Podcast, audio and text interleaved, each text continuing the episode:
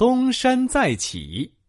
有个名士叫谢安，一直隐居在东山，宁可游山水，不愿做大官。几个小孩蹦蹦跳跳的跑过来，一边跑一边哼着顺口溜。谢安一听，仰天大笑：“是啊，还是喝酒作诗比较快乐啊！”这谢安呢，就是东晋时期著名的政治家，他有学识，却不愿意做官。朝廷几次召谢安出来做官，都被他委婉的拒绝了。谢安不爱做官，喜欢和朋友们游山玩水。他有胆有识，面对危险时十分淡定。一次，谢安和朋友们到海上游玩，突然海上起了大风浪，他们乘坐的小船随着海浪忽上忽下，许多人都吓得脸色发白了。啊！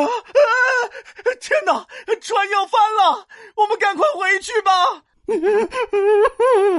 太可怕了！救命啊！谢安却站在船舱中豪迈的说：“哈哈哈，这样的海景真是壮观啊！我们一起喝酒吟诗吧。”转眼间，海面上的风更大，浪更高了，小船摇晃的更猛烈了，大家都紧张的浑身发抖，大喊大叫。还有人到处跑来跑去。如果大家再这么慌乱，咱们可能就真的回不去了。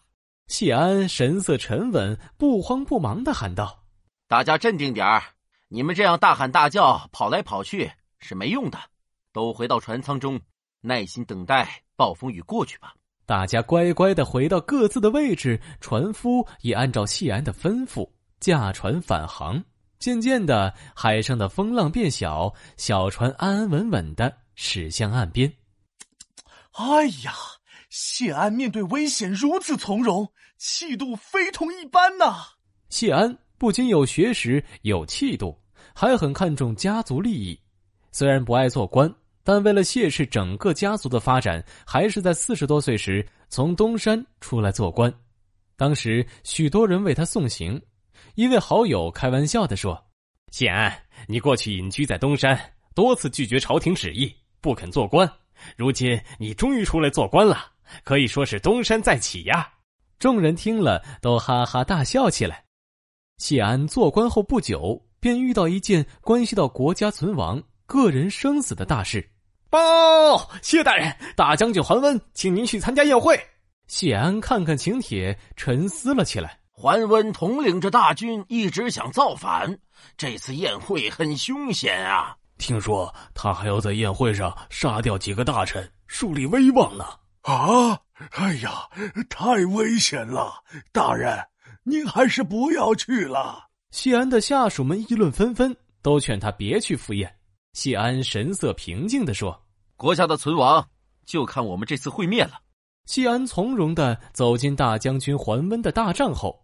只见桓温眯着眼睛，冷冰冰的说：“谢大人敢来参加我的宴会，很有胆量啊。”谢安淡定一笑，拱拱手道：“ 我在东山时，无论多么危险的悬崖深洞都敢去，何况是将军的宴会呢？”说完，谢安潇洒的坐了下来，还优雅的朗诵起了名家的诗句：“哟呵，谢大人好雅兴。”好风度啊！桓温脸上露出了一丝敬意。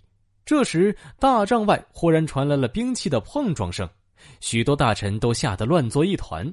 谢安看着大帐外若隐若现的刀斧手，神情庄重的说：“恒将军，我听说有道义的将领都率领军队保家卫国，您宴会上布置这么多士兵，是想干嘛呢？”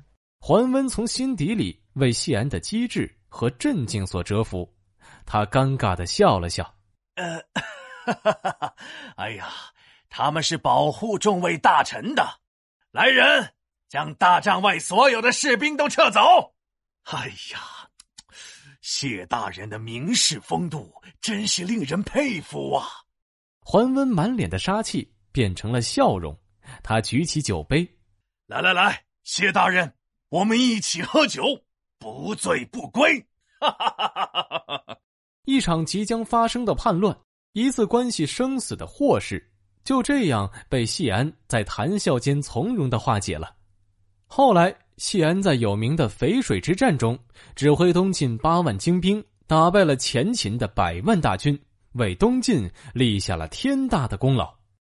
东山再起出自《晋书·谢安传》，指退隐后再度出任要职，也比喻失势之后又重新恢复地位。